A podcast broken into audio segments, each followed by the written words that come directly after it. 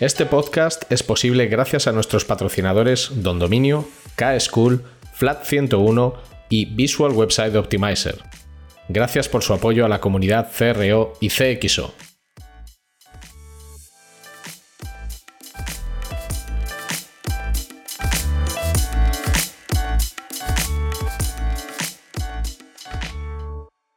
Mi nombre es Ricardo Tallar y estás escuchando CRO Café en español, el podcast de referencia en CRO y CXO, donde hablamos con profesionales digitales de todos los rincones del planeta sobre nuestro trabajo, con el objetivo de compartir, entretener y aprender.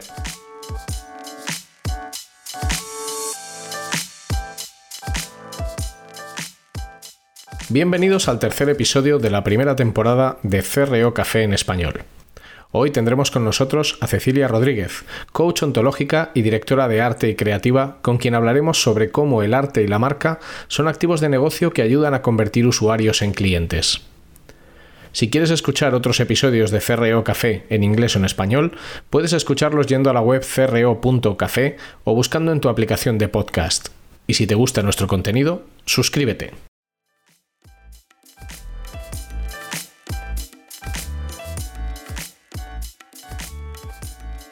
Hola Cecilia, ¿qué tal? ¿Cómo estás? ¿Qué tal, Ricardo? Bueno, bienvenida a CRO Café en, español. Vamos a aprovechar para, charlar un rato contigo, que nos cuentes qué haces, eh, en qué trabajas y cómo todo lo que haces tiene mucho que ver con, bueno, pues con lo que trata de lo que trata este podcast, ¿no? Pues con la, conversión, la transacción digital, los negocios digitales, etcétera. Para empezar, me gustaría, sobre todo para las personas que nos estén escuchando que no te conozcan, que nos cuentes eh, quién es Cecilia Rodríguez, cuál es, cuál es su background y cuál es tu trayectoria profesional. Bueno, Cecilia Rodríguez, esto hablar en tercera persona siempre lo soñé. O sea, y como no voy a tener una carrera en el fútbol, claramente, eh, bueno, me voy a sacar el gusto ahora. Yo siempre digo que ante todo soy una piedra en el zapato. O sea, soy una incomodadora. Me gusta molestar a la gente para que, para que se mueva más allá de, sus confines naturales. Mi background es múltiple. En realidad, eh, bueno, vengo de una casa de intelectuales eh, y eso me llevó a terminar siendo como una orientación científica. Estudié arquitectura pero bueno, aquello no era lo mío, eh, sentía como que le faltaba alma, mm, siempre me tiré mucho más hacia las letras. Y en el, en, el divague de la búsqueda, eh, digamos, espiritual de lo que es una profesión, porque lo encuentro como algo espiritual, eh, encontré lo que era eh, atrora, yo qué sé, otrora, perdón, lo que era antes, eh, lo que era la definición de dirección de arte, ¿no? Que combinaba todas las cosas que me interesan, que son el relato hablado, el relato escrito y la imagen, eh, junto con otras muchas cosas que van atravesando. Entonces me formé como directora de arte, hice una licenciatura que me llevó como cinco años, después tuve algunas partes de especialización en lo que era web en esa época, eh, cuando las webs se hacían en, Flash. Y mm, sí, hermoso. Este, hermoso aprender sobre todo todo el tel target y todo eso que después desapareció, ¿no? La cantidad de, de software que aprendí que desapareció. Y me volví loca con el diseño editorial. En realidad estoy especializada en diseño editorial. Tengo un amor profundo por el editorial, por los libros, las revistas, los periódicos. Durante muchos años trabajé con periódicos y con revistas. Em, y después, bueno, terminé mm, un poco por obligación, como todos, eh, metiéndome en el mundo digital y encontrando ahí, este, bueno, grandes similitudes y grandes diferencias. Y hoy día eh, navego ambos mundos realmente. O es, entro y salgo y creo que el uno no puede vivir sin el otro. Aunque por momentos pareciese que sí, creo que no. Me gustaría aprovechar, ahora que has hablado de la dirección de arte, para preguntarte por un lado, ¿qué hace una directora de arte? En tu caso, ¿en qué consiste la dirección de arte? Porque creo que es uno de los conceptos, un poco como diseñador, ¿no? Que son un tanto eh, malentendidos, malinterpretados, a veces de manera voluntaria, a veces no. Pero me gustaría que nos contaras qué es la dirección de arte y qué hace una directora de arte y luego cómo has vivido la entrada en lo digital aunque me hablabas de Flash y evidentemente de esto ya ha llovido, eh, ¿qué diferencias y qué similitudes hay en, una dirección de arte, en la arte gráfica de toda la vida y en la capa digital? Bueno, esta es una pregunta buenísima, porque normalmente no se suele hacer. Y, hay muchos, eh, está, muy mal definida la dirección de arte. Porque, ¿qué pasa? La dirección de arte hoy eh, se le dice casi siempre, un director de arte es casi siempre un diseñador gráfico senior. Y en realidad un, director de arte no es para nada un diseñador gráfico senior. Un director de arte, por lo menos de la época que yo vengo, yo tengo 44 años, eh, es como un director de orquesta. O sea, es una persona, idealmente, ¿no? Que maneja todos los instrumentos y rara vez los ejecuta. En realidad es un planificador. Es un planificador que tiene que saber muy bien, eh, tiene que ser un muy buen redactor, tiene que ser un buen fotógrafo, eh, tiene que ser un buen diseñador, tiene que saber mucho de, eh, mucho de imagen, mucho de texto, mucho de estrategia, mucho de tiempos, mucho de seres humanos. Es como un hombre orquesta, una mujer orquesta. Entonces, en realidad, un verdadero director de arte puede ser un director de arte en una pasarela de moda, se puede ser, hacer director de arte en una película, en fotografía, se puede ser dirección, dirección de arte en una estrategia. Entonces, eh, un director de arte no significa un diseñador gráfico. Eh, entonces es como, son cosas completamente diferentes. Ese es un director de arte, es, es una persona que ve toda la situación globalmente y puede tomar las decisiones, tenga un equipo a cargo o no, eso da igual, eh, para ejecutar una pieza, una pieza eh, que tiene que ser impecable a todo nivel. Una estrategia, ya te digo, texto. Eh, lo que sucede mucho y lo que yo encuentro mucho, y, pero me pasa de toda la vida, es difícil encontrar un director de arte, por ejemplo, que sea un buen redactor. Y para mí un director de arte tiene que ser sí o sí un buen redactor. Y es muy difícil encontrarlo porque casi todas las carreras eh, o muchas de las carreras, gente que conozco como se ha formado, por ejemplo aquí en España se, los directores de arte o los diseñadores gráficos salen de bellas artes, cosa que es bastante loca. De donde yo vengo, en Uruguay, un director de arte es un, ya te digo, es una licenciatura muy larga, donde se trabaja, o sea, tenés hasta, trabajas historia, trabajas filosofía, eh, trabajas matemáticas, trabajas eh, sugestión, trabajas como un montón de cosas, ¿no? Es como tiene muchas capas. Pero más allá de eso, un director de arte yo creo que es algo que se hace con el tiempo, ¿no? Es algo que se puede decir al tiempo. Yo creo que es muy engañoso y jodido decir director de arte a un chico que salió hace tres años de la universidad. Hmm. Aunque tenga todas las facultades, creo que es por eso digo que es como un director de orquesta. Se llega a través de, cierta, eh, cierto estudio y, de pasar por, por muchos escenarios tenés que saber tocar todos los instrumentos. Al final un poco es la búsqueda del equilibrio, ¿no? O sea que al final el aspecto estético de una marca, de un proyecto, esté en consonancia con el mensaje que transmite, que además las palabras que se emplean sean las acordes para el mensaje que se quiere transmitir y que todo esto se traduzca en cualquier grafismo, mensaje o elemento que se genere desde la marca para contar algo. Más o menos es lo que yo he entendido de lo que has contado. El tema es que el output de marca, que es lo que vemos y lo que escuchamos, es la punta del iceberg. En realidad, todo lo que está enterrado abajo del agua es lo que suele fallar y que es el alma de la marca. Entonces, un director de arte es el que traduce, eh, digamos, el, cuerpo, la, eh, eh, por eso digo que es como un director de orquesta, es el que toma el alma de la marca y lo traduce en algo que estamos escuchando o viendo. Eso es lo que hace el director de arte. Entonces, si no sabe realmente y no conoce los diferentes componentes del alma de la marca, es difícil que los pueda ejecutar hacia afuera de una forma armónica, como vos decís, o de una forma en realidad que sea fiel al alma de la marca. Muchas almas de marca están podridas, o sea, mal, dicho mal y pronto, ¿no?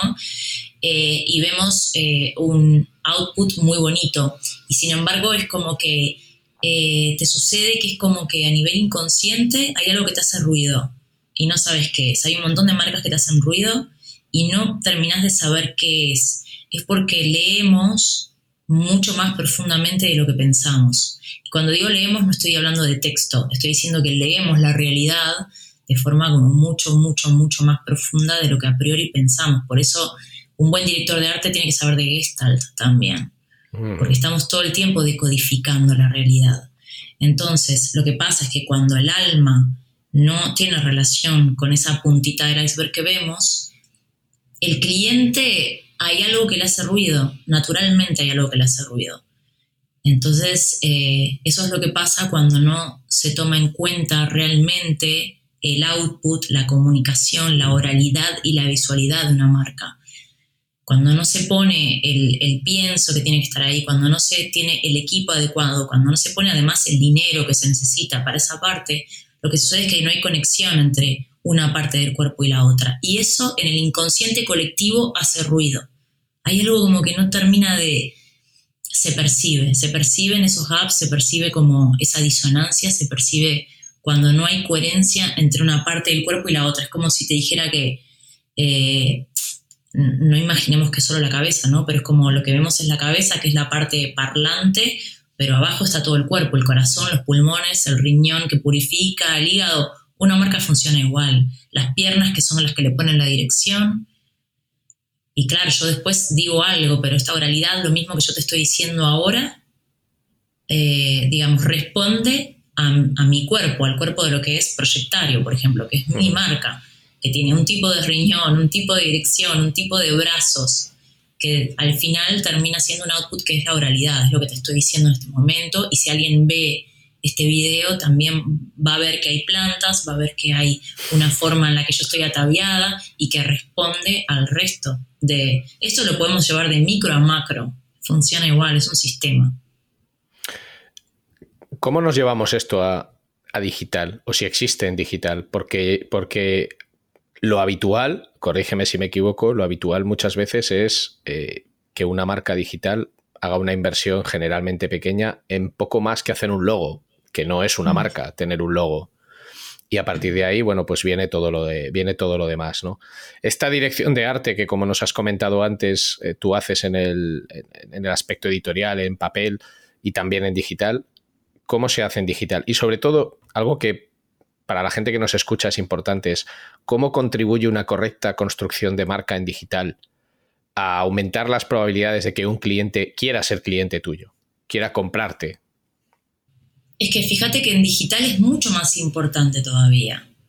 Porque en digital, eh, ¿qué pasa? Nosotros, este, lo que está claro, esto no es algo nuevo, ¿no? Pero las marcas solo conectan a través de la emoción. Eso es así. Eh, hoy decías lo eh, o, lo hablábamos a priori, ¿no?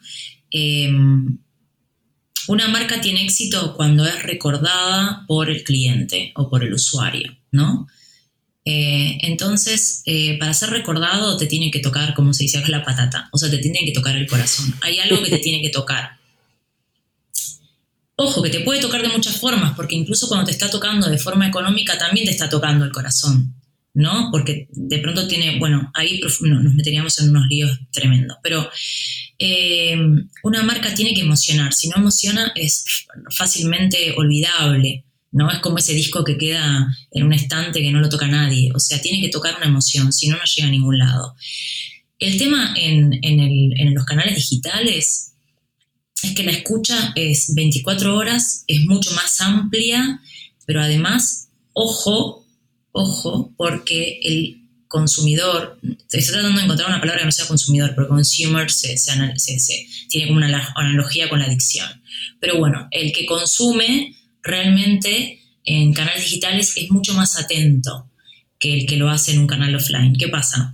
Si yo voy a la carnicería de Juancito, eh, es verdad que tengo una experiencia emocional de pronto un poco más directa porque lo conozco a Juancito y me habla de su hijo y me vende la carne que la trajo de no sé dónde, justo puse el tema de carne que no es muy emocional, pero bueno, hay como una interacción que genera como una cosa más física donde interactúan es verdad todos los sentidos. Pero en el canal digital yo lo estoy observando mucho más a Juancito, ¿no? Porque todo queda registrado, porque estoy viendo las respuestas que está teniendo, las no respuestas, no solo conmigo, sino con todo el resto de la comunidad. En, en los canales digitales el, cliente está mucho más atento de lo que sucede y tiene muchas más herramientas para decidir, e incluso erróneamente. Entonces hay que tener mucho cuidado. El canal digital es un canal muy cuidado y todas las marcas deberían invertir muchísimo, pero, o sea, muchísimo. Yo creo que deberían invertir lo mismo que en el equipo de ventas. O sea, lo que hay que entender es que la gráfica, como el mensaje oral, todo lo que yo le digo, yo le digo relato, lo que es el relato visual y el relato verbal, tiene el mismo peso o incluso más que tu canal de ventas o el sistema de tracking que uses o eh, es que tiene, tiene una es, es como, o sea, el relato que vos, lo que vos estás contando, lo que la marca está contando, es lo que sostiene todo lo demás, es lo que sostiene el producto como está hecho es lo que sostiene la estrategia que planteaste, es lo que sostiene a tu equipo de ventas, es lo que sostiene incluso el tracking que haces. Eh, o sea, es, es todo el relato que está contando la marca, es la marca. La marca no existe sin su relato. Ese relato puede ser off o on, puede ser digital o puede no ser digital, pero es la que sostiene absolutamente todo. La marca no existe sin el relato. Y lo que pasa es que son pocas marcas las que cuidan realmente el relato. Y ahí es donde vemos el acierto o el error. O sea, ahí es donde vemos que, falla. ¿Que falla por qué? O porque el relato es una mentira, y es lo que te decía antes, eso se nota. O porque hay marcas que tienen un excelente producto que no lo saben relatar bien, o porque no pusieron dinero para tener un equipo que relate bien, o porque lo pasaron por arriba y no se dieron cuenta de la importancia que tiene, o porque no tienen la capacidad de ver. Lo que pasa también, acá me van a odiar todos, pero es así, es que mm, yo por lo menos veo muy pocos equipos de marketing que realmente tengan la elegancia y la altura de sostener un buen relato de marketing y de estrategia. Entonces, cada vez más, cada vez más, el foco para mí del éxito de ventas y de, eh, salida de un producto, cada vez más, cada vez va, a estar más depositado en el relato, porque el ser humano cada vez más va a consumir un relato que le cierre en muchos aspectos y cada vez de forma más exigente. Cada vez va a ser más exigente con el relato que sea real, que lo emocione, que le eleve, que le trascienda, que le enseñe. Cada vez más va a dejar de lado la vulgaridad, el lugar común, la copia. La generación Z nos va a pasar a todos por encima. Eso es así. O sea, la generación Z viene a exigir. Es mucho más original, es mucho más fresca. ¿Por qué? Porque venimos de la máquina, ¿no? O sea, esto empieza en, en la revolución industrial. Nos empezamos a volver máquinas y ahora ya estamos en el límite de ya ser máquinas. Estamos, o sea, el otro día escuchaba hablar un filósofo sobre esto. Si tuviéramos que agarrar el escenario de Matrix, estamos más cerca de ser John Smith que de ser Neo. ¿Y qué pasa? Que a toda cultura surge una contracultura. Naturalmente el ser humano, no sabemos bien lo que va a pasar, pero va a surgir una contracultura, donde el ser humano va a buscar cada vez más espontaneidad, no va a querer que lo traqueen, no va a querer que lo cercenen, no va a querer que le vendan lo mismo que a todo el mundo. Va a querer más una experiencia espontánea. Y para una experiencia espontánea vas a tener que estar muy despierto y vas a tener que ser muy creativo. Porque ya el, el all in a box, como el saco una pildorita y genera un producto, que es lo que está pasando mucho ahora con muchos mercados y con muchos productos, eh, las generaciones que vienen no lo van a querer no lo van a comprar, no les va a importar, ¿no? o sea, no van a querer más copy-paste. Eh, van a buscar justamente salir de la máquina. Y para rebelarse en contra de la máquina van a tener que tener eh, actitudes eh, no medidas, actitudes espontáneas. La libertad es la, es la espontaneidad. La libertad no es poder elegir entre 25 marcas de arroces diferentes. La libertad es la espontaneidad de que al día tras día voy a serle infiel a todas las marcas que sigo consumiendo cosas nuevas porque voy a buscar sensaciones nuevas. Entonces ya no va a existir. La fidelidad de marca ya no existe. Ya no existe. a ver, esto es. Esto Perdón, es, te metí esto es- mucho. no. Te metí mucho. Te- No, no, perdón. no. Eh, No, no, tremendo no. lío. No, no, no, sí, sí, me encanta. Sí, yo creo que también, a ver, muchas veces, sobre todo en temas de CRO, eh, mucha gente reduce la conversión o reduce la transacción a tocar una serie de mecanismos o de automatismos como si esto fuera un panel de mandos en el que yo toco unos botones y suceden cosas. Y desgraciadamente o afortunadamente no es así. O sea, hay marcas en las que se transacciona o se convierte extraordinariamente bien que en principio no parece que hayan hecho nada distinto, salvo quizás cuidar su imagen o cuidar su marca. Eh, yo entiendo lo que dices, pero claro, para aterrizarlo o para bajarlo a un plano más, terrenal, vuelvo a, a retomar la pregunta. ¿Esto cómo lo hacemos en digital? Porque además el digital es un medio en el que resulta relativamente fácil aparentar algo y luego ser justo lo contrario. O sea, esto es relativamente fácil a nivel profesional, a nivel de marcas, marcas que se mueven muy bien en digital, pero luego su expectativa de producto o servicio no cumple con la promesa que me has hecho o no cumple con esa cercanía que yo estoy viendo. ¿Cómo se trabaja la dirección de arte de una marca digital? Bueno, justamente es que, ¿sabes lo que pasa? Que no se puede, el problema es que no se puede dividir una cosa de la otra. O sea, que estén divorciados es imposible. Eh, la dirección de arte tiene que estar completamente alineada con la estrategia y con el alma. Y ese es el problema, eso es lo que pasa hoy, que no están alineados. ¿Por qué? Porque normalmente no hay alma.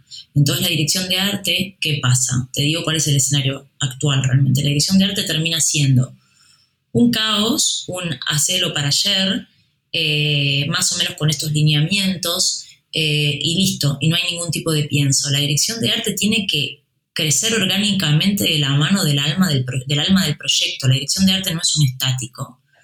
¿Cómo traducimos esto a digital? Bien, siendo honestos, realmente, eh, primero, no siguiendo marcas, este, trending topics, ni, eh, ni nada, o sea, no siguiendo modas. O sea, la dirección de arte tiene que ser algo eh, que sea contemporáneo, pero que a la vez no tenga edad. O sea, la dirección de, de, de, arte tiene que ser algo como te pasa, que vos ves cosas de hace 60 años y siguen siendo contemporáneas. Bueno, la dirección de arte tiene que ser fresca, tiene que estar alineada completamente con la estrategia, tiene que, o sea, un director de arte tiene que saber exactamente lo que hay en la mente de la marca. Lo que pasa es que casi nunca lo sabe porque casi nunca se le da acceso a eso. Pero un director de arte tiene que saber lo que hay en la cabeza del CEO, en la cabeza del CMO, en la cabeza del COO. Tiene que saber cuál es el alma, hacia dónde se va y por qué se va hacia ahí. Y traducir eso en un relato verbal visual. ¿Cómo? Bueno, ahí ya entra el arte de cada uno, pero obviamente siendo fiel a lo que se le transmite. El problema hoy es que están divididos, están escindidos, como te decía. La cabeza va por un lado y el cuerpo va por otro. Entonces, la forma de trabajar es uniéndolos. Es realmente, o sea, esto es así, pero la, las empresas deberían saberlo. El equipo directivo, el que lleva las, la, las decisiones de la dirección y del alma, por eso vuelvo siempre al alma, porque esto, el, dinero se desprende del alma. Esto es así. O sea, la dirección del alma, el alma tiene una dirección que tiene unas patas que se mueven. El director de arte tiene que saber todo lo que se cuece en la cocina de un emprendimiento o de una empresa, sea el tamaño que sea. Tiene que saber realmente qué es lo que hay atrás y transmitirlo sin ruido. Sin ruido significa que el director de arte, un, verdadero director de arte no pone su firma en lo que hace es un traductor, es un canal que toma lo que trae la empresa y lo convierte en mensaje, mensaje oral y visual. Tiene que haber mucha escucha, además. Hoy más que nunca, en los canales digitales, un director de arte tiene que leer mucho, escuchar mucho, tiene que escuchar y leer más de lo que va a hablar y más de lo que va a ejecutar. Porque todo eso, todo ese ruido lo tiene que convertir en algo que sea audible, legible por todos los seres humanos posibles cada vez más. Sabemos que Google ya no posiciona a webs que no son, eh, digamos, que no son accesibles a todos, eso ya lo sabemos. O sea, tenés que ser accesible, tenés que ser entendible eh, tenés que, digamos, también bajar un poco. O sea, es que esto es complicado decirte, no sé. Claro, es que depende de la marca, depende de la marca, pero no puede ser ni muy snob, ni tampoco puede ser muy liviano, o sea, tiene que haber ahí, es, es, una pulsación continua la dirección de arte de una marca, porque, eh, porque realmente responde a, cómo se mueve. Imagínate la pandemia, decís, ¿cómo trabaja un director de arte con una marca? Y trabajaba de una forma en enero y de otra en abril, y va a trabajar de otra en enero del 2021. O sea, es un, es un tomarle el pulso permanente a la realidad. Ese es el problema, yo creo que pasa con muchas marcas, que no le están tomando el pulso a la realidad. O sea, traqueamos mucho lo que el cliente quiere, pero en realidad no hay un verdadero insight. Y el verdadero insight de lo que el cliente quiere y necesita es remangándose y estando en el barro. Una marca tiene que estar en el barro y tiene que saber lo que está pasando en todos los ámbitos, como una tela de araña.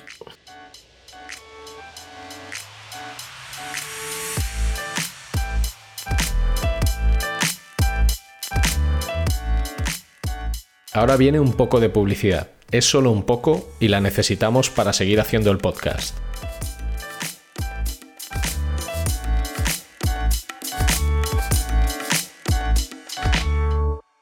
Si necesitas ayuda profesional para mejorar la conversión de tu negocio digital, tu mejor opción es contar con Flat 101. En Flat 101 somos especialistas en el diseño, desarrollo y optimización de servicios y productos digitales y podemos darte soporte en todas las áreas técnicas que intervienen en la conversión. Más de 15 años de experiencia profesional en más de 500 proyectos de conversión para multinacionales y startups a tu servicio, con el mejor equipo de profesionales CRO que vas a encontrar. El resultado nos importa y el cómo conseguirlo también. En FLA 101 estamos listos para ayudarte.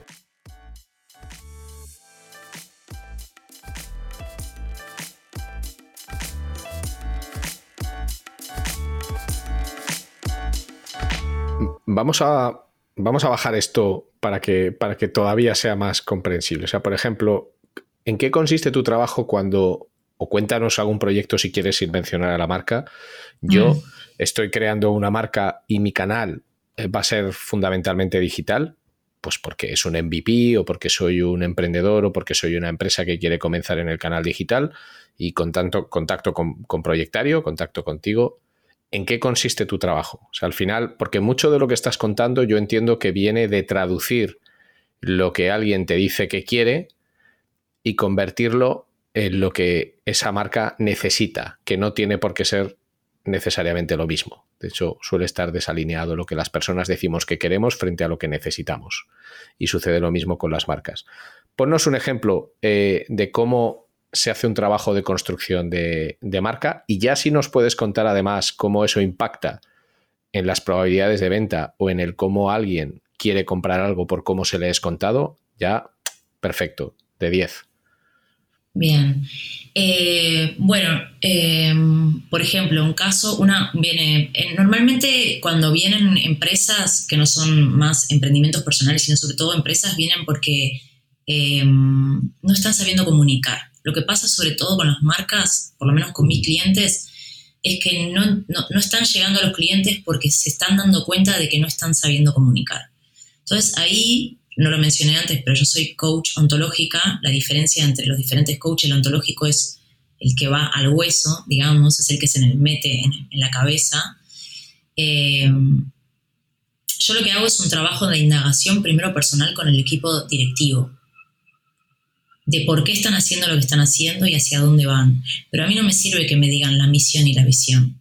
Yo necesito saber realmente qué es lo que quieren. Normalmente no saben lo que quieren. Creen que saben lo que quieren, pero después empiezan a tener discusiones. O sea, empiezan a ver como unas discusiones increíbles en el equipo porque se dan cuenta de que están yendo hacia lugares que son diferentes. Yo planteo un escenario a 10 años, ¿vale? y después planteo un escenario a 5 y después uno a 3 y después uno a 1, para ver realmente hacia dónde están caminando. Y ya ahí empieza a aparecer ruido, porque empieza a aparecer que el CMO y el CEO están realmente caminando hacia escenarios diferentes. Uno quiere, por ejemplo, crear una comunidad y el otro no, el otro quiere centrarse en, equipos, en equipos internos, ¿no? Uno quiere una comunidad digital externa súper pro, llena de eventos donde vayan personas y se conozcan y haya networking, y la otra persona lo que quiere es trabajar in-house en empresas eh, dentro de los eh, departamentos de recursos humanos. Y son como cosas completamente diferentes. Y de pronto se ponen a discutir. Y ahí ya, ya empiezas a ver que hay algo. Después lo que hago es una auditoría de los canales digitales. Y veo por qué no están llegando, dónde está fallando el mensaje. Eh, casi siempre hay mucho desorden. dicen una cosa y hacen otra. Las verticales no están claras. Los servicios están súper mega explicados y son páginas y páginas de texto que no lee nadie son páginas que nadie se scrolla, hay botones que no funcionan, eh, hay como formularios que no llegan a ningún sitio, las redes sociales están medio abandonadas, hay una frecuencia un poco extraña, no hay una respuesta, no hay un intercambio activo con los, con los usuarios, o sea, falla un montón todo, pero te das cuenta que la falla está adentro, por eso yo trabajo en los dos niveles, trabajo como directora de arte, pero también trabajo como coach. Entonces, después de hacer una auditoría, hacer un benchmark también y de ver cómo está la competencia, veo cómo se trabaja en la competencia, cuáles son los mejores en la competencia, como los escenarios más increíbles, donde realmente están haciendo cosas espectaculares y los que son un desastre y la competencia directa, más o menos donde se está moviendo arriba y abajo. Y les muestro, este es el mercado, acá se están moviendo ustedes, estos lo están haciendo acertadamente, estos lo están haciendo mal, ustedes lo están haciendo mal en esto y estos lo están haciendo de puta madre y esto es pésimo. Entonces analizamos todo el mercado y después vemos qué les está pasando a ellos, por qué no están comunicando bien. Y lo que sucede, que es el, es el momento para mí más mágico, es cuando me siento realmente a indagar qué es lo que tienen, por qué lo están haciendo, por qué, para qué, en qué le van a cambiar la vida al cliente, en qué le van a cambiar la vida al planeta, en qué se van a cambiar la vida a sí mismos ahí empieza a aparecer un relato riquísimo, hermoso, magistral, que no lo están comunicando. No está ni el 10% en los canales digitales. Traen como una sapiencia y una forma de pensar y una forma de ejecutar hermosa que no la están comunicando. ¿Por qué? Porque no la saben comunicar, porque no tienen gente, no tienen buenos copies, o porque no se sienten capaces, o porque piensan que realmente pensaban que era un soplar y hacer botella, como decimos nosotros, o un logo, lo tiro y listo. Y ahí está, estamos bicicleteando la marca durante 10 años y de pronto nos damos cuenta que hay gente que lo está haciendo de puta madre. ¿Por qué? Porque está cuidando los textos, porque está cuidando las imágenes, las imágenes no son de un banco de imágenes donde bajamos lo mismo. Están usando el 90% de los demás, donde la web realmente tiene una zona de intuición espectacular donde yo entro y ya sé lo que haces, donde ya sé lo que me estás ofreciendo, donde no me vendés un obelisco que no existe, donde realmente me estás contando las cosas puntualmente, ta, ta, ta, donde tenés claro cuál es mi dolor, cuál es mi pain point, qué es lo, lo que me venís a ofrecer, cuál es tu diferencial. Son marcas que ni siquiera se sienten a decir, bueno, ¿qué me diferencio yo de la compañía? ¿Qué te voy a ofrecer que es diferente a los demás? Esa pregunta la hago y nunca me la saben responder. Te estoy hablando de marcas que llevan años. Bueno, pero eso debería, eso, pero eso debería ser un básico. Al final, eso es la propuesta de valor, ¿no? Es lo que todo el mundo tiene que tener claro que hace distinto que los demás y que es el principal motivo para que alguien te compre a ti y no lo haga al que tiene al lado. Claro. Pero vamos, yo, yo, pero vamos, yo estoy de acuerdo contigo. O sea, al final, cuando tú haces un análisis de negocio, cuando quieres trabajar con alguien, muchas veces esa que suele ser de las primeras preguntas es una pregunta ante la que muchas veces no hay una respuesta clara. Eh, es decir, ¿qué, ¿qué me das tú diferente a lo que me da otro que se parece a ti? Que luego la diferencia puede ser pequeña, puede ser grande, puede tener sentido o puede no tenerlo, pero debería existir. Mira, lo más, cuando yo tengo ya la diferencia realmente frente al resto, cuando tengo una dirección clara, cuando tengo un alma de proyecto, le estoy haciendo bien al planeta, me estoy haciendo bien a mí, eh, porque yo solo trabajo con marcas que tienen alma, eso es así. Proyectario solo trabaja con marcas con alma en el sentido de vamos a hacer cosas buenas por el mundo. Si no, mm, eh, para mí una marca se cae y se van a caer cada vez más como castillos de naipes. Pero una vez que tenés todo eso, ahí es donde se construye el relato, para bajártelo como vos decías. Y el relato es una construcción muy sutil, porque el cliente es muy inteligente, es muy emocional y le gusta que lo lleven de la mano, contándole cosas como en un acto de predigitación, Por eso las series nos apasionan, porque tiene que haber un relato, ¿no? Por eso en coaching trabajamos también con lo que tiene que ver con el camino del héroe, ¿no? Hay una batalla que estás librando permanentemente como ser humano, donde sos derrotado y después te levantás y creces porque aprendiste algo. Una marca tiene que saber mucho, pero mucho sobre épica, sobre, sobre eh, mito, sobre la construcción del relato como se trabaja en una novela. Te tiene que llevar y en ese relato, de forma sutil, más o menos sutil, te va contando cuál es su visión, te va contando en qué te va a ayudar, te va contando en qué es diferente.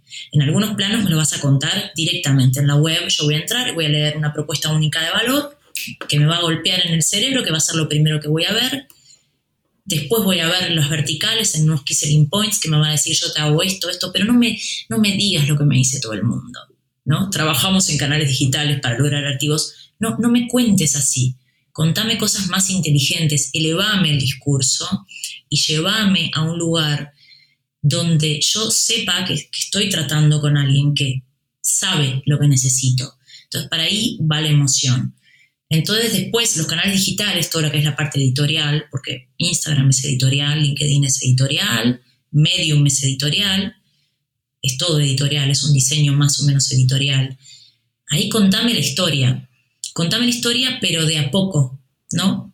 O sea, y para eso me tenés que conocer muy bien. Y si me conoces bien, me vas a contar lo que yo necesito. Por ejemplo, un dentista no vende... Eh, salud bucodental. Lo que vende es sonrisas, realmente. O sea, si yo me pongo Invisalign es porque quiero sonreír en las fotos. Entonces me vas a hablar de eso. Ahí es donde en marca trabajamos lo que es el territorio real, pragmático y el simbólico. ¿Cuál es la magia de Nike?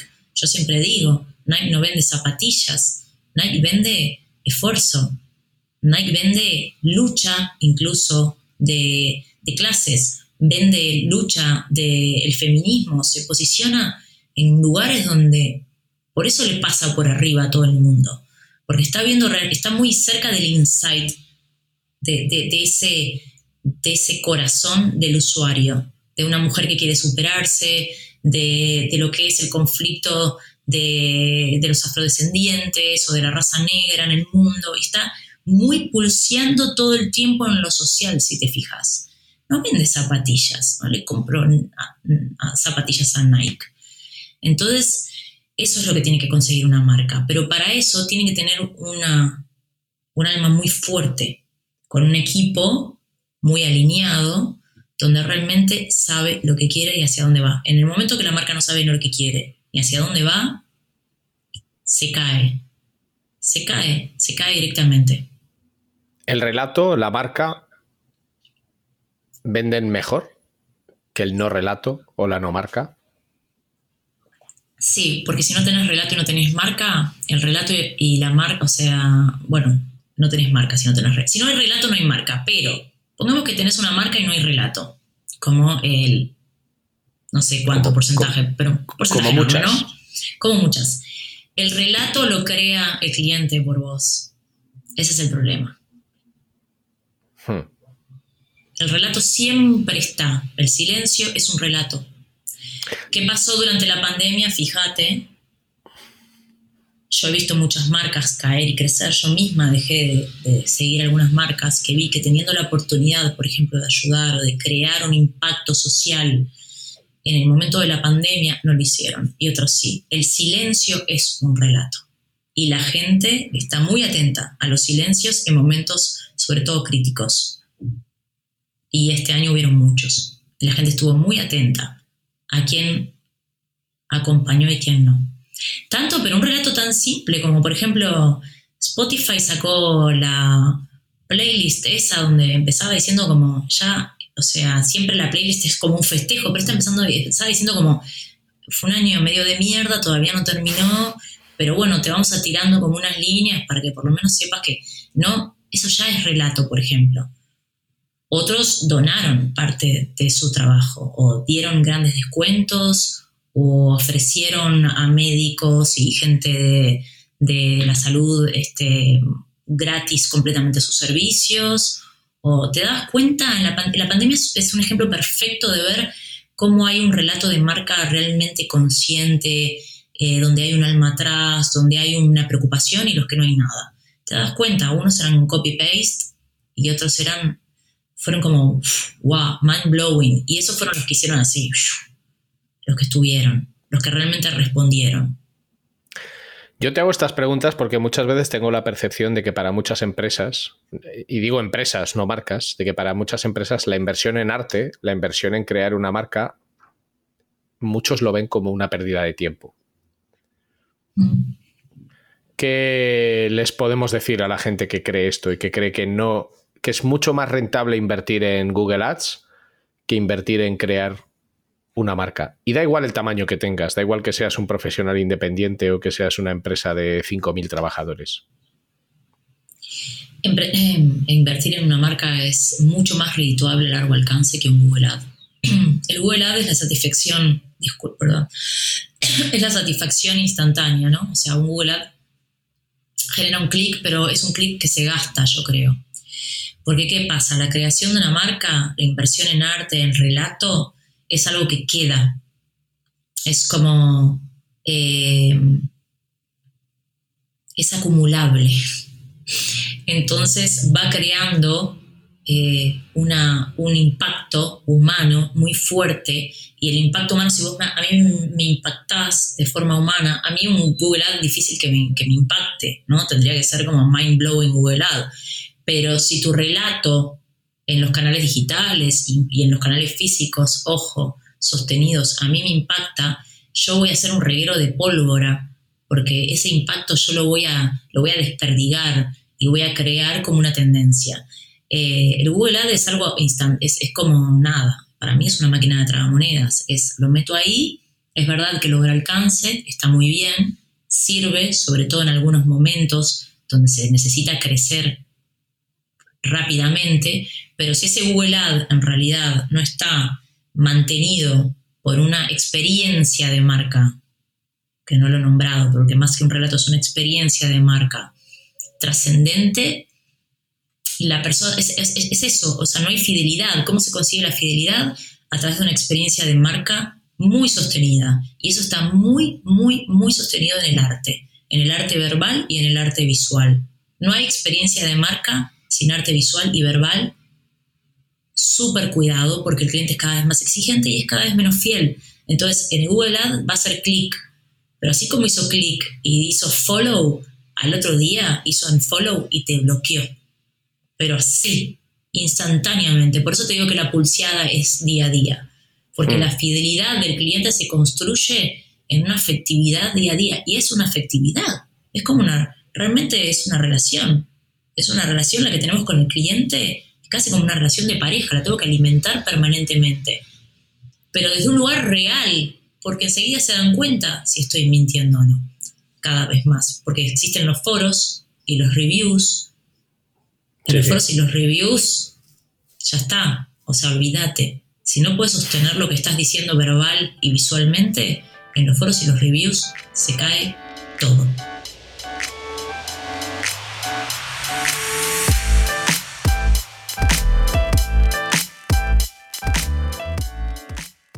Ahora vas a escuchar un anuncio, pero de verdad que es un anuncio relevante.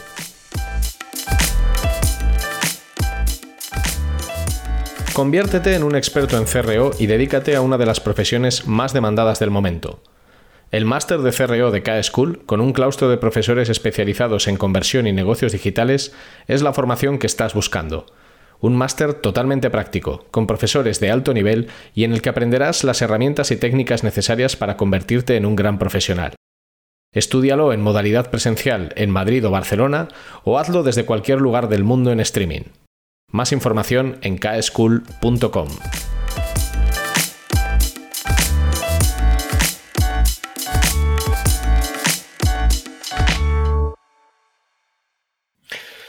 Yo estoy, yo estoy muy de acuerdo contigo, pero sobre todo porque yo he tenido la oportunidad de trabajar desde dentro alguna marca desde cero varias veces y es verdad que cuando haces esa inversión de tiempo, al final esto se traduce en, algo muy banal que es el dinero, ¿no? En, en, economía. Pero es verdad que la inversión, lo que sucede es que no es una inversión a corto plazo. Es decir, alguien que invierte dinero en crear marca no va a obtener un retorno inmediato.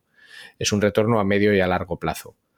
Eh, pero es verdad que invertir en construir una marca de manera consciente y hacerlo bien eh, trae eh, dinero, funciona desde el punto de vista comercial. Creo que muchas veces el problema está en que cuando hablamos de marcas, todo el mundo tendemos a pensar en grandes marcas y nos parece como algo inaccesible. O sea, hablar de Nike o hablar de Apple o hablar de la NASA o hablar de, de Disney. Es como, sí, claro, pero es que yo no soy Disney ni lo voy a ser nunca. Entonces, en, este sentido me gustaría que nos contaras, por ejemplo, qué marcas pequeñas o incluso desconocidas para la gente que nos escucha, crees que lo están haciendo bien y por qué? O sea, ¿quién te ha sorprendido siendo pequeño? Eh? O sea, no, no tiene por qué ser alguien que conozcamos en primera persona, pero ¿cómo alguien siendo pequeño puede ser un ejemplo de construir una marca sólida y hacer las cosas bien y que eso además le retorne desde el punto de vista de negocio? Mira, en primer lugar quería hacer un inciso acá porque eh, lo bueno que tiene justamente los canales digitales es que tanto pequeño como grande tienen la misma plataforma en eso somos iguales. O sea, el cuadradito de Instagram eh, y la posibilidad de tener una página web es la misma para... Hay, obviamente hay diferencias, pero eh, en lo que tiene que ver con los canales digitales en sí, Instagram, Facebook, LinkedIn, lo que sea, Nike y yo tenemos exactamente el mismo espacio. Las mismas reglas, los mismos códigos, todo exactamente igual. O sea que yo puedo, o sea, mi canal tiene la misma relevancia que el de Disney, me da igual, o sea, no... Hoy día lo, bueno que tiene también lo que está pasando con la democratización, por decirlo de alguna forma, de las marcas, es que es lo que está pasando con los influencers, por ejemplo, o vemos marcas que tienen 15 eh, millones de followers y Disney tiene 100 mil, y decís, ¿what? Y es así. Entonces, hoy día las marcas grandes, se sabe, están perdiendo muchos activos de negocios y lo saben cada vez más y por eso también están empezando a mirar. Pero bueno, volviendo a lo que me decías, em, a mí particularmente, bueno, eh, hay una editorial argentina que se llama Editorial Orsay, que es dirigida por Hernán Cacciari, que es un periodista, que bueno, es una editorial de culto, que desde el principio todo lo que han hecho lo han hecho con cero publicidad, todo lo hacen con dinero de esos contribuyentes y sus clientes.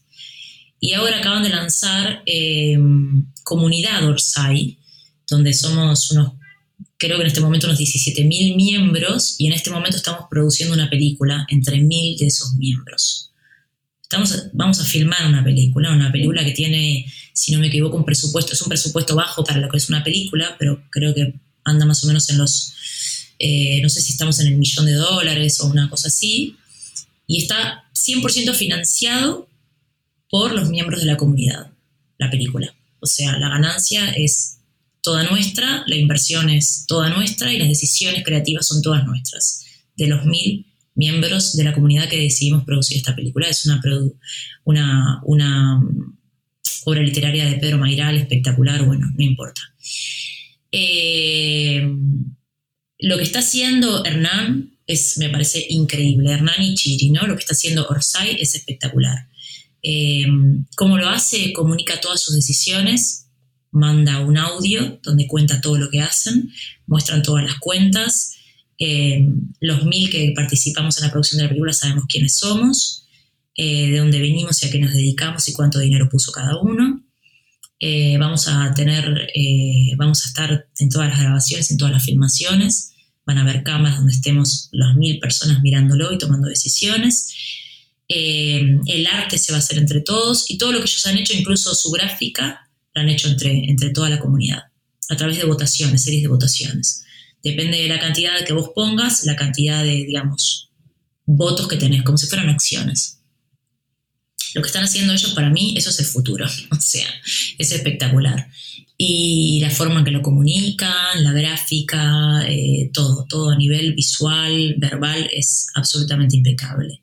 Todo se lleva a través de foros, todo el tiempo la gente está comunicando, está debatiendo qué es lo que le parece que está bien, qué es lo que parece que está mal, y todas las opiniones se toman en cuenta. Em, después, Blacky Books eh, en España me parece que lo que hace es espectacular. Ahora acaba de sacar Blacky para niños. Durante la pandemia lanza su nueva vertical de negocios que es infantil. Eh, y bueno, es increíble todo lo que hacen a nivel visual. Los objetos son eh, como para coleccionistas y fetichistas. Hay una gran, un gran crecimiento del mundo editorial físico, un gran crecimiento del mundo editorial físico, sobre todo infantil y juvenil, impresionante, sin precedentes. En un momento de auge digital, los niños y los adolescentes están consumiendo papel más que nunca, believe it or not. Eh, y lo que hace Blackie me parece increíble a todo nivel, es impecable, impecable la dirección fotográfica, la dirección de arte, la comunicación, los mailings, eh, los precios, la historia detrás de quién es Blackie, cómo te llega el libro, la tote bag, eh, todo es espectacular. Se nota que lo que hay atrás es hecho por forofos, como dicen acá, ¿no? O fetichistas de la literatura. Entonces, cuando sos un fetichista de la literatura o crees que tu hijo sea un fetichista de la literatura, claramente le compras a Blackie porque te das cuenta que la gente que está atrás es gente que sabe de lo que habla, gente inteligente y gente muy leída. Entonces, esa es la diferencia entre vender humo y no vender humo se nota. Y por ejemplo, en, las, para, ir cerrando ya, en lo que son las grandes marcas, ¿qué ejemplo reciente te ha sorprendido por buen relato y cuál te ha sorprendido por mal relato o por, por relato inconexo? En lo que sería una marca que podemos conocer cualquiera de nosotros. Eh, mm, no, no sé qué decirte. La verdad, eh, eh, es, difícil porque, mm, no sé, me está pasando, por ejemplo, eh, que no me está gustando nada el funcionamiento de Amazon. Eh, sí, o sea, creo que mm, los motores de búsqueda se están volviendo cada vez más engañosos. La comunicación para salir y entrar en sus suscripciones me parece cada vez más engañosa. Entonces, eh, estamos hablando de un monstruo que ha crecido muchísimo, sobre todo en la pandemia, por necesidad de la gente, por pura necesidad, pero no están a la altura de las circunstancias. Yo siento que la marca a muchos niveles está cayendo. Eh, es súper audaz lo que estoy diciendo, pero eh, no me siento para nada mm, feliz con la experiencia que estoy teniendo a nivel navegabilidad, por ejemplo. No, no, no, no entiendo los resultados que afloran, siento que todo el tiempo me están engañando, no quiero que me, no quiero que me promuevan nada, no quiero que me pongan eh, nada sugerido por encima de nada porque alguien lo pagó.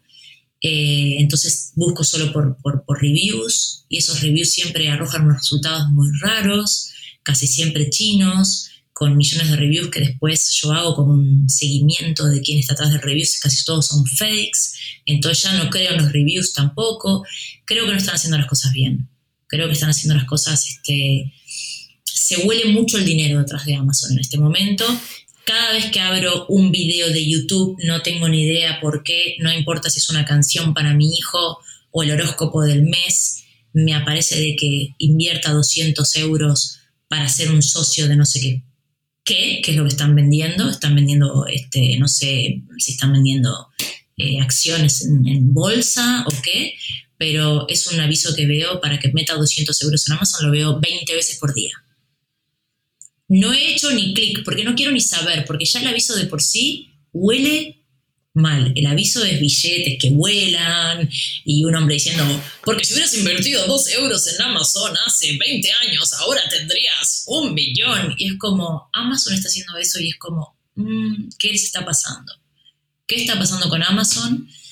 No me está gustando nada y cada día estoy más lejos de ellos. Eso es lo que puedo decir. No, no, está. es bastante. Está, está, no, no, no. es, yo creo que también la imagen que todos tenemos de la gran marca muchas veces tiende a, al be evil, ¿no? O sea, las, marcas grandes acaban siendo malignas eh, eh, porque sus propias dinámicas las, las consumen, ¿no? Pero bueno. Yo aquí, eh, por las dudas, que quede registrado, un 22 de diciembre estoy diciendo que Amazon se ha pasado del todo hacia el lado oscuro. Y bueno. Yo creo que nos ha quedado claro, ¿eh? para, concluir, me gustaría eh, pedirte eh, dos cosas. La primera es eh, que compartas con nosotros algún aprendizaje de lo que has aprendido estos años en la dirección de arte, me da igual que sea de tipo profesional o de tipo personal, algún aprendizaje que creas que puede ser útil a cualquiera de las personas que nos están escuchando en este momento. Bueno, una tiene que ver con el briefing. Por favor, por favor, empresas maravillosas del mundo, eh, pongan mucha, mucha atención, mucha delicadeza y mucho tiempo al briefing. El briefing es todo y está muy mal hecho. Entonces, realmente, cosas que a mí me han atravesado mucho estos años y que tienen que ver con el briefing, aunque creas que no, o sí, es uno, leer mucho, leer mucho, pero no leer solo lo de tu campo, leer otros campos, interesarte mucho, leer sobre muchas disciplinas, leer sobre filosofía y coaching. El coaching, pero bien hecho, es muy importante, es muy, sería muy importante que los equipos lo tuvieran, sería muy importante que la gente que tiene que generar briefings sepa por lo menos algo de coaching para saber cómo llegar a la información, eh, que no tiene otra cosa, no, no, tiene otra magia que el arte del cuestionamiento, el arte de la indagación. Eh, yo creo que de lo que adolecen muchas marcas hoy día es, lo veníamos hablando de forma transversal cuando hablamos del insight, cuando hablamos de la escucha, es realmente el arte de la conversación, el arte del cuestionamiento, cuestionamiento personal y el cuestionamiento hacia afuera. No como te cuestiono, sino te hago las preguntas, se le llama preguntas poderosas en, en coaching, ¿no? Son preguntas abiertas que hacen que yo, pueda llegar realmente a un insight en relación contigo. ¿Qué es una pregunta abierta? Es, eh, ¿te gustan los lápices negros? Eso es una pregunta cerrada. Una pregunta abierta sería, ¿cuál sería para vos el lápiz ideal? Esa es una pregunta abierta. Entonces, aprender a hacer preguntas abiertas, poderosas, que van más allá de la superficie, leer, estudiar filosofía, literatura, poesía eh, y hacer buenos briefings, que en realidad se desprende de esas dos cosas. Hay que saber escribir y saber leer y saber hablar para comunicar. Eso no es, no es fácil, desgraciadamente. Y la segunda cosa que te quería pedir es que nos recomiendes algún recurso eh, que para ti haya sido especialmente importante o te haya ayudado en lo personal o en lo profesional. Puede ser un libro, puede ser una película, puede ser un podcast, puede ser un blog o puede ser lo que tú quieras. Un par de recursos que te parezcan especialmente útiles para compartir. Muchísimas cosas. Es que yo soy como un, soy como un chupasangre. Bueno, pues vamos, a, vamos a quedarnos con dos o con tres. con dos o con tres.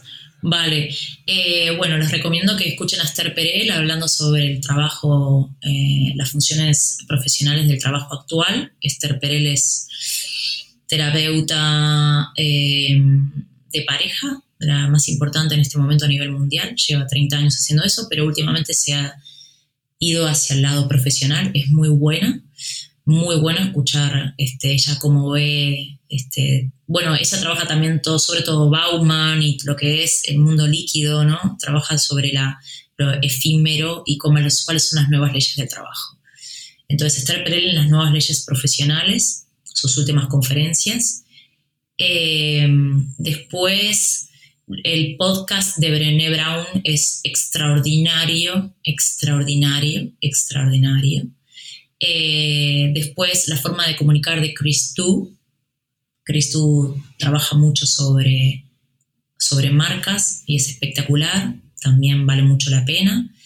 Eh, y después, si pueden meditar, que mediten también con 10% Happier o Calm o Headspace. Cualquiera de las tres aplicaciones, sobre todo 10% Happier, es una gran herramienta, pero bueno, son las tres en inglés pido disculpas, pero casi todo lo que consumo es en inglés, así que arriba creo café en castellano, porque en realidad casi todo lo que consumo, todo lo que dije es en inglés, pido disculpas en realidad, qué horror.